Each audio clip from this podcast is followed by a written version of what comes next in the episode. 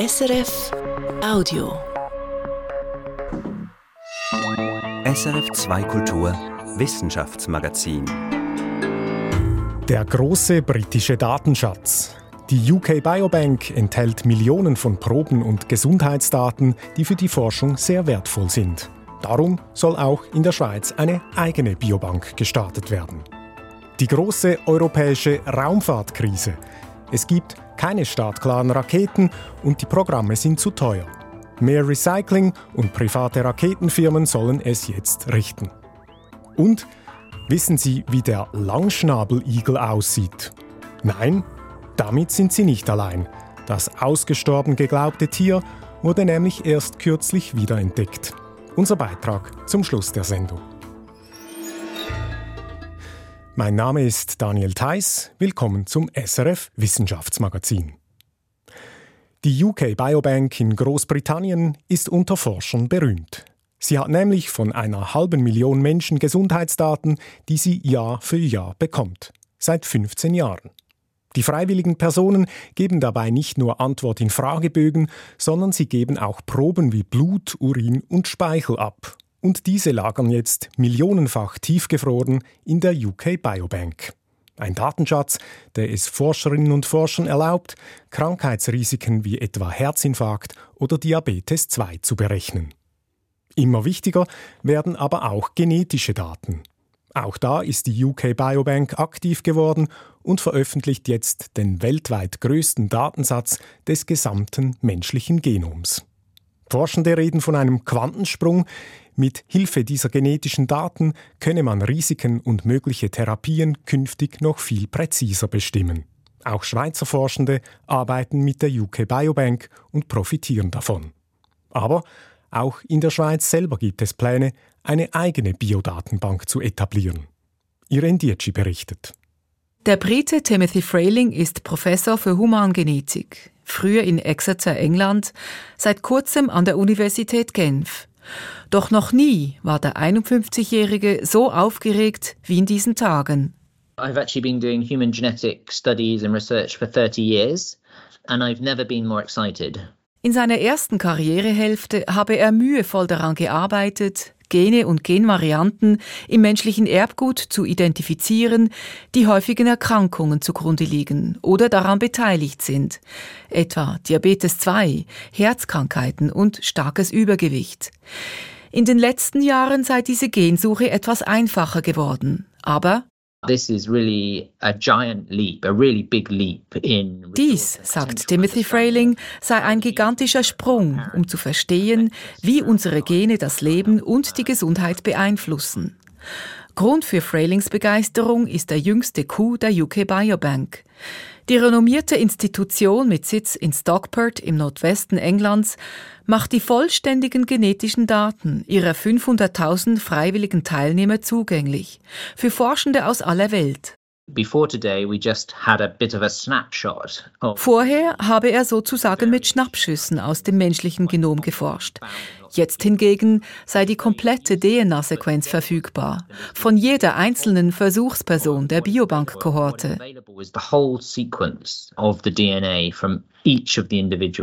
Das ist ein Versprechen vor allem für die personalisierte Medizin. Es werde künftig einfacher, sagt Frayling, Therapien auf das persönliche Profil von Patientinnen und Patienten abzustimmen, inklusive sein oder ihr genetisches Profil. Tailoring to people's Zweitens helfe dieser Datenschatz, die Mechanismen von Alterskrankheiten wie Bluthochdruck oder Diabetes 2 besser zu verstehen und so neue Medikamente zu entwickeln. Die genetischen Daten sind nur das Sahnehäubchen einer Unmenge von Gesundheitsinformationen, welche die UK Biobank von ihren Freiwilligen hortet. Blut, Urin und Speichelproben, das Gewicht, Hüft- und Bauchumfang, Blutdruck, Puls, Knochendichte und vieles mehr. Auch über ihre Lebensumstände geben die Freiwilligen umfassend Auskunft. Wo und wie sie leben, welche Schulen sie besucht haben, ob sie rauchen oder viel am Smartphone hängen. Die UK Biobank gilt als weltweites Pionierprojekt. Aber auch die Schweizer Forschung ist auf diesem Feld sehr erfolgreich.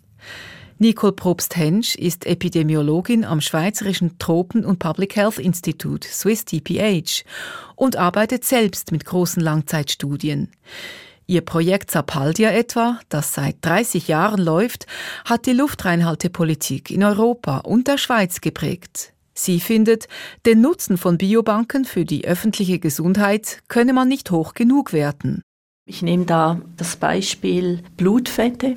Es waren genau Studien wie UK Biobank, die gezeigt haben, dass Blutfette das Herz-Kreislauf-Risiko vorhersagen. Das hat zu einem Medikament, zu Statinen, Blutfettsenkern geführt. Heute testen wir das, behandeln es früh und das hat wirklich die Herz-Kreislauf-Belastung in der Bevölkerung massiv gesenkt. Ein weiterer wichtiger Aspekt. Eine UK Biobank und Langzeitstudien überwachen eigentlich, welche politischen Maßnahmen wirklich die Gesundheit der Bevölkerung hochhalten, von Stadtplanung bis zu Gesundheitswesen und wo wir Nachholbedarf haben. Das Swiss TPH arbeitet mit der UK Biobank bei Forschungsprojekten zusammen. Probst Hensch findet es grundsätzlich großartig, dass die Daten der UK Biobank für die übrige Welt zugänglich sind. Doch deren Aussagekraft habe Grenzen. Probst Hensch und mit ihr die Public Health Community hierzulande kämpfen dafür, in der Schweiz eine eigene Kohorte mit Biobank aufzubauen. Ja, die Schweiz braucht eine eigene Bevölkerungskohorte unbedingt. Und ähm, das sind auch die Gründe, wieso die Länder um die Schweiz eigentlich die meisten auch so große Kohorten und Biobanken aufbauen. Denn die Bevölkerung Großbritanniens und deren Gesundheitsdaten seien zwar in vielen, aber eben nicht in allen Aspekten repräsentativ für die Schweiz. Auch andere Faktoren wie die Umwelt oder die Gesundheitssysteme würden sich stark unterscheiden. Die Pläne hierzulande sind weit gediehen. Hunderttausend Erwachsene und Kinder wollen Probst Hensch und ihre Mitstreiterinnen rekrutieren, wenn der Bund grünes Licht gibt. Eine Pilotstudie in Bern und Lausanne sei erfolgreich gewesen. Auch Timothy Frayling begrüßt die Idee einer Schweizer Biobank. People from different genetic ancestries have different genetic variation, different uh, versions of their genes that might be overlooked if we just look at British samples. Menschen von unterschiedlicher genetischer Herkunft hätten andere Gene, andere genetische Variationen, sagt Frayling. Und die übersehe man vielleicht, wenn man nur Proben aus Großbritannien anschaue. Die Pläne für eine eigene Schweizer Biobank. Irene Dietschi hat berichtet. Die europäische Raumfahrt hat ein Problem. Die neue Trägerrakete Ariane 6, die schon längst hätte abheben sollen, ist wegen technischer Probleme noch immer nicht startklar. Europa hat also zurzeit für größere Transporte keinen eigenen Zugang zum All und selbst wenn die neue Ariane denn mal fliegt, wird sie viel teurer sein als die US-Raketen etwa von SpaceX. Wie schlimm ist die jetzige Raketenkrise für Europa und was sind die Rezepte dagegen? Darüber spreche ich jetzt mit meiner Kollegin Anita Vollmont. Anita, keine europäischen Raketen mehr haben. Was bedeutet das konkret? Man kann die eigenen Satelliten und Teleskope nicht mehr selber ins All fliegen, sondern ist angewiesen auf äh, fremde Dienste. Europa musste jetzt schon mehrfach Flüge des US-Unternehmens SpaceX in Anspruch nehmen. Aber ist denn das ein Problem? Aktuell ist es nicht akut schlimm, aber man ist halt abhängig und das kann einschneidend sein. Ich mache ein Beispiel. Als Europa noch keine eigenen Raketen hatte, schon vor längerem, und den ersten eigenen Telekommunikationssatelliten starten wollte mit einer amerikanischen Rakete, da machten die USA die Auflage, der europäische Satellit dürfe nur wissenschaftlich genutzt werden, weil die USA das lukrative kommerzielle Geschäft für sich behalten wollten. Oder ein aktuelles Beispiel, Russland war lange ein verlässlicher Partner für Europa in der Raumfahrt, doch seit dem Ukraine-Krieg sind russische Sojus-Raketenflüge für Europa blockiert. Und wegen solch unliebsamer Überraschungen will die Europäische Raumfahrtorganisation ESA eben möglichst bald wieder den eigenen Zugang zum All finden. Sie hat diese Woche zusammen mit der Ariane Group auch ein konkretes Startfenster angekündigt. Die Ariane 6 soll demnach zwischen dem 15. Juni und 31. Juli nächsten Jahres abheben. In gut einem halben Jahr also. Ist das realistisch? Der Starttermin wurde ja schließlich schon mehrmals verschoben. Ja, diesmal sieht es aber besser aus.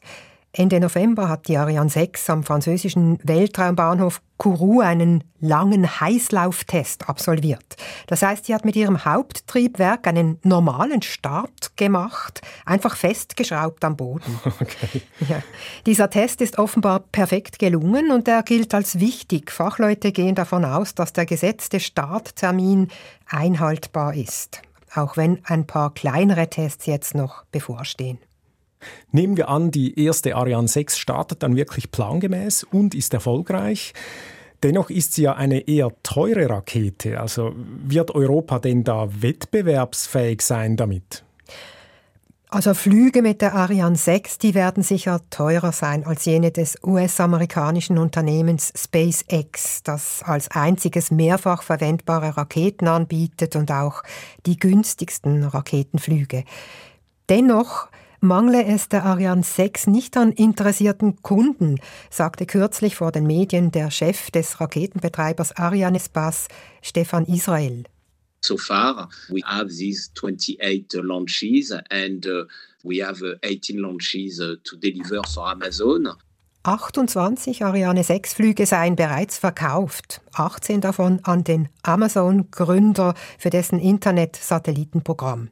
Also wenn die neue Rakete denn plangemäß fliegt, ist quasi schon mal vorgesorgt fürs Erste. Wie sieht es denn aber längerfristig aus? Geht da was?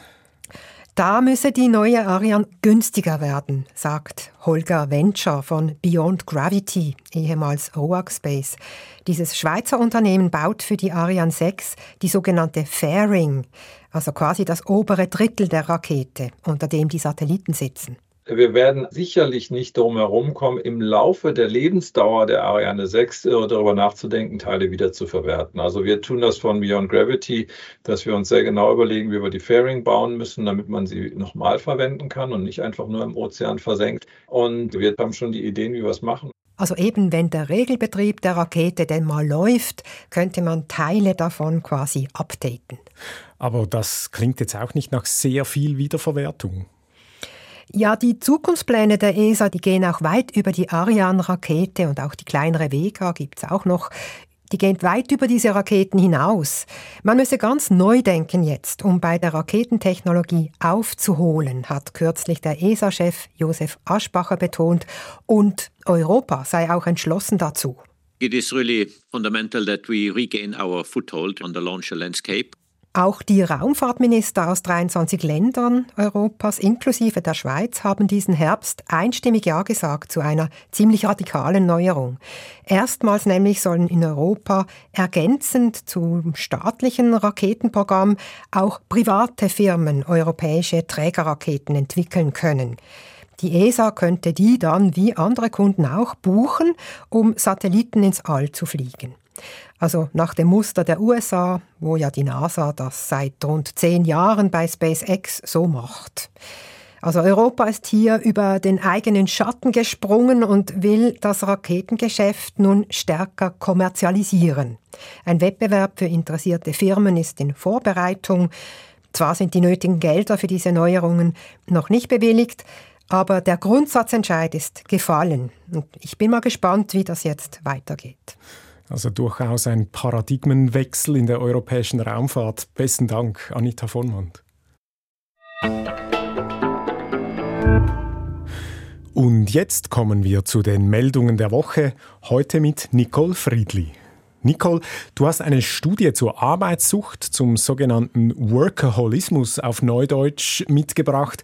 Worum geht es da?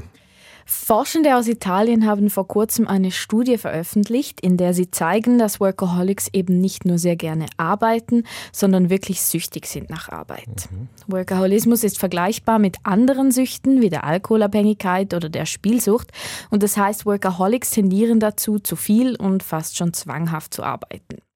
Ein weiteres Suchtkriterium, das sie erfüllen, ist, dass sie oft Entzugssymptome haben, also dass sie sich schlecht fühlen, wenn sie nicht arbeiten können. Und hinzu kommt, dass die Forschenden jetzt eben gezeigt haben, dass die meisten Workaholics sogar während der Arbeit schlecht gelaunt sind. Das ist auch eine Parallele zu anderen Süchten, weil auch da nimmt die ursprüngliche Euphorie irgendwann ab. Interessante Parallelen und eben bei anderen Süchten gibt es aber durchaus auch weitreichendere Folgen als eben jetzt nur schlechte Laune, wie du beschrieben hast. Äh, gibt es da hier beim Workaholismus auch weitreichendes? Ja, das hat mich überrascht, wie weit das gehen kann. Zum einen hat natürlich die schlechte Laune an sich Konsequenzen, sie kann das Teamklima vergiften und auch private Beziehungen zu Freunden und Familien können unter der Arbeitssucht leiden. Aber auch die Workaholics selbst leiden unter ihrer Sucht. Da gibt es eben die negativen Konsequenzen auf die psychische Gesundheit, denn manchmal bleibt es nicht bei der schlechten Laune, sondern es kommt zum Burnout oder zur Depression. Die physische Gesundheit ist aber auch betroffen. Workaholics haben zum Beispiel ein höheres Risiko für Herz-Kreislauf-Erkrankungen. Und kann man denn etwas tun dagegen? Die italienischen Forschenden appellieren vor allem an die Arbeitgeberinnen und Arbeitgeber. Sie betonen, dass diese ein Arbeitsklima schaffen sollten, in dem Workaholismus nicht gefördert wird. Also dass man die Mitarbeitenden zum Beispiel nicht ermutigen sollte, rund um die Uhr erreichbar zu sein. In deiner nächsten Meldung, Nicole, geht es um Bienen. Ja, es ist ja so, dass die Bienenpopulationen weniger werden. Und einer der wichtigsten Gründe dafür ist, dass Bienen Mühe haben, sich an die von Menschen veränderte Umwelt anzupassen, zum Beispiel in der Stadt. Man hat aber festgestellt, dass sich einige Bienenarten doch ganz wohlfühlen dort. Und Wissenschaftler haben sich gefragt, warum sich einige Bienenarten anpassen können und andere nicht. Und was haben Sie da herausgefunden? Und sie haben eine Theorie getestet, die besagt, dass Tierarten mit einem größeren Gehirn die Kapazität übrig haben, sich an neue Herausforderungen anzupassen. Das nennt man einen kognitiven Puffer. Bei Vögeln oder Nagetieren zum Beispiel, da wurde das schon gezeigt, aber noch nicht bei Insekten wie Bienen. Gehirn sagst du, also Bienengehirn. Haben denn Bienen überhaupt eines?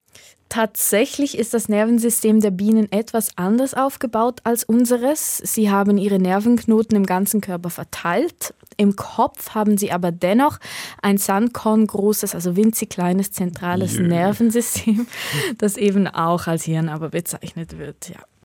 Die Wissenschaftler haben nun diese Gehirne von fast 90 Bienenarten untersucht, von solchen, die eher auf dem Land leben und von solchen, die in der Stadt wohnen. Und siehe da, sie konnten zeigen, dass die Bienen in der Stadt größere Gehirne haben als die auf dem Land. Gemäß den Wissenschaftlern könnte das ein Hinweis darauf sein, dass Bienen mit größeren Gehirnen tatsächlich einen kognitiven Puffer haben und sich damit besser an veränderte Umgebungen anpassen können. Zum Beispiel gibt es Bienenarten, die ihre Nester aus Plastik bauen können und solche, die exotische Blumen bestäuben. Also Anpassung an die Umgebung des Menschen. Du sagst, es geht eben um die Gehirngröße, aber die ist ja bei Lebewesen auch nicht das Maß aller Dinge, oder? Ja, genau, das ist noch wichtig zu erwähnen. Man denke zum Beispiel an das Gehirn eines Elefanten im Vergleich zu dem eines Menschen. Die Gehirngröße hängt nicht zwingend mit der Denkfähigkeit zusammen. Das ist auch eine Limitation dieser Studie. Deswegen schlagen die Forschenden vor, dass man in Zukunft die Hirnregionen der Bienen unter die Lupe nehmen sollte, die wahrscheinlich mit ihrer Denkfähigkeit zusammenhängen. Und wir bleiben gerade noch bei den Insekten für deine letzte Meldung. Ja, diese Woche wurde nämlich das Insekt des Jahres 2024 für Deutschland, Österreich und die Schweiz gekürt. Es ist der Stierkäfer und das ist eine Mistkäferart. Den Namen Stierkäfer hat er zwei hornartigen, so nach vorne gerichteten Verlängerungen zu verdanken, die er im Kampf mit Rivalen einsetzt. Ja, gefährlicher Kampfkäfer. Äh, warum wurde der denn zum Insekt des Jahres 2024 gekürt? Er kann mehr als das Tausendfache seines eigenen Körpergewichts ziehen und diese Kraft nutzt er, um den Kot von pflanzenfressenden Tieren zu transportieren, mit dem er seinen Nachwuchs füttert. Dass der Stierkäfer den Kot von Weidetieren verschwinden lässt, das ist aus verschiedenen Gründen sehr wichtig für die Ökosysteme. Der Käfer reguliert zum Beispiel die Ansammlung von Parasiten und er befördert Pflanzensamen. In Großbritannien hat man ausgerechnet, dass der Käfer damit Dienstleistungen im Wert von über 400 Millionen Euro pro Jahr erbringt und das kostenlos.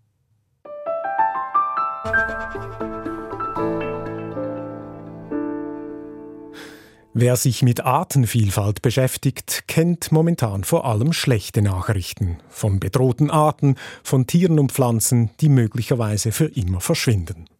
Es gibt aber auch andere Meldungen, nämlich von Arten, die neu entdeckt werden oder auch von Arten, die als verschollen oder ausgestorben galten, die jetzt aber von Forscherteams doch wieder gefunden werden. Ein spektakuläres Beispiel ist die Expedition Cyclops, die diesen Sommer auf Neuguinea 230 Quadratkilometer Regenwald erforscht hat. Ein artenreiches Gebiet, das immer wieder für Überraschungen sorgt. Joachim Bude berichtet. Ein Juliabend im Regenwald der Cyclops Mountains, auf einer Halbinsel an der Nordküste der Insel Neuguinea, ganz im Norden der indonesischen Region Papua. Eine Kamerafalle filmt ein schwarzes Tier, das breitbeinig und etwas hüftsteif über Laub und Zweige steigt, einen Attenborough Langschnabeligel. Er sieht aus wie die Kreuzung aus dem Vogel Kiwi und einem Maulwurf. I'm so excited. It's hard to believe we found it. Freude pur. Und die hat einen guten Grund, denn die letzte wissenschaftliche Sichtung eines solchen Langschnabeligels liegt 62 Jahre zurück. Die Art galt als verschollen, vielleicht ausgestorben. Zumindest für die Wissenschaft. Für die zählen nur Fotos. Einheimische aber erzählten immer wieder, sie hätten das Tier gesehen. Darum wusste der Biologiestudent Gison Morib von der Senderawasi University, worauf er achten muss, als er ausgerechnet diesen Platz für die Kamerafalle auswählte. Der Langschnabeligel hat dort auf der Suche nach Nahrung seine Nase in den Boden gesteckt. Das hinterlässt ganz charakteristische Spuren. Außerdem habe ich Fußabdrücke und Kot entdeckt. Diese Tiere benutzen immer dieselben Trampelpfade und kehren zu festen Plätzen zurück. Darum dachte ich, das ist der beste Platz für so eine Kamera. Gison Morib gehört zur Expedition Cyclops. Er ist in der Nähe aufgewachsen und kennt das Gebirge gut. Mehr als 80 Kamerafallen hat das internationale Forscherteam dort aufgestellt. Geleitet hat die Expedition der Biologe James Campton von der englischen Oxford University. Der Langschnabeligel gehört zu den Ameisenigeln und ist ein ganz besonderes Säugetier, sagt er. An echidna is an egg-laying mammal. Ein Ameisenigel ist ein eierlegendes Säugetier. Zu diesem Zweig im Stammbaum der Säugetiere gehören noch vier weitere Ameisenigel und das Schnabeltier. Sie haben sich vor rund 200 Millionen Jahren vom Rest des Säugetierstammbaums getrennt. Mit am wichtigsten an dieser Wiederentdeckung. Mit Attenboroughs Langschnabeligel haben wir einen weiteren Hüter dieses einmaligen zerbrechlichen Asts am Baum des Lebens. Ginge er verloren, wäre das jammerschade. If lost would be a great tragedy. Vier Wochen lang waren die Forscher im Regenwald auf Indonesien unterwegs. Sie fanden eine weitere verloren geglaubte Art, den Meierhonigfresser. Für diesen Singvogel, der sich von Nektar und Pollen ernährt, stammt der letzte wissenschaftliche Nachweis aus dem Jahr 2008. James Campton und sein Team fanden außerdem viele Tiere und Pflanzen, die noch kein Wissenschaftler je beschrieben hat. Hoch in diesen Bergen lebt zum Beispiel auf bemoosten Bäumen eine bislang unbekannte Garnelenart, die kaum größer ist als ein Reiskorn und sich mit Sprüngen von 120 Zentimeter Weite in Sicherheit bringen kann. Das ist sehr ungewöhnlich, so hoch oben und weit entfernt vom Meer. Aber es ist in dem Regenwald so nass, dass diese Garnelen an Land leben können. Sie sind dort oben sogar häufig high elevation. Wenn man James Campton zuhört, merkt man, dass der Wert solcher Gebiete für die Artenvielfalt kaum zu überschätzen ist. Neuguinea ist die Insel mit der weltweit größten Biodiversität. Wir haben so viele neue und verschollen geglaubte Arten gefunden. Dabei sind die Cyclops Mountains ein relativ kleines Gebirge. Das zeigt, wie groß die Artenvielfalt dort ist Auf einer Exkursion zu einem der Gipfel des Zyklopengebirges entdeckten die Forscher ein Höhlensystem. Dort stießen sie, nicht überraschend, auf gleich drei neue Arten. We haven't uh, formally described wir müssen sie noch genau untersuchen und beschreiben, aber wir sind fast sicher, dass der Geißelskorpion, die blinde Spinne und die blinde Höhlenschrecke, die wir dort gefunden haben, für die Wissenschaft neue Arten sind new species to science. Teil dieser Forschungsexkursion war auch Ruben Pengu. Er ist angehender Tourismusmanager für die Region und kennt sich sehr gut aus in der Tierwelt seiner Heimat. Er stammt aus dem Zentrum der Insel. The place Auch wo ich herkomme, ist der Regenwald noch weitgehend unberührt. Auf dieser Expedition hier in den Cyclops Mountains habe ich gelernt, was wir als Region in Zukunft alles für den Artenschutz tun können und wie viele Entdeckungen noch möglich sind. Gut 80 Prozent der Regenwälder Neuguineas seien noch intakt, sagt Pengu. James Campton und sein Team haben sorgfältig abgewogen, wie viel von ihren Entdeckungen sie nun veröffentlichen sollen. Genaue Positionen der Kamerafallen etwa hält James Campton geheim. Und zum Glück sei das Gelände äußerst unwegsam, Jagen extrem schwierig. Ausschlaggebend für unsere Entscheidung zu veröffentlichen war, dass wir die lokale Bevölkerung aufklären wollen darüber, wie gefährdet zum Beispiel die Langnasenigel sind. Dabei spielt Gison Morip eine wichtige Rolle. Ich bilde die Leute weiter, besonders die Kinder. Sie sind diejenigen, die in Zukunft hier leben werden. Ich spreche darüber, wie wertvoll die Berge für uns sind, wie wichtig eine intakte Umwelt für sauberes Wasser zum Beispiel ist. Kurz, warum wir sie schützen müssen. Und die Langschnabeligel? Gishon Morip beobachtet sie weiter mit den Kamerafallen und wird seine Abschlussarbeit an der Universität über die Tiere schreiben. Jetzt, wo sie offiziell wieder da sind. Die Einheimischen wussten es schon lange. Aber jetzt ist der Langschnabeligel auch offiziell wieder in der biologischen Fachwelt angekommen. Der Beweis ist erbracht. Joachim Bude hat berichtet. Und damit sind wir am Ende des heutigen Wissenschaftsmagazins. Danke fürs Zuhören und bis bald. Produzentin war Anita von Mont und mein Name ist Daniel Theiss. Das war ein Podcast von SRF.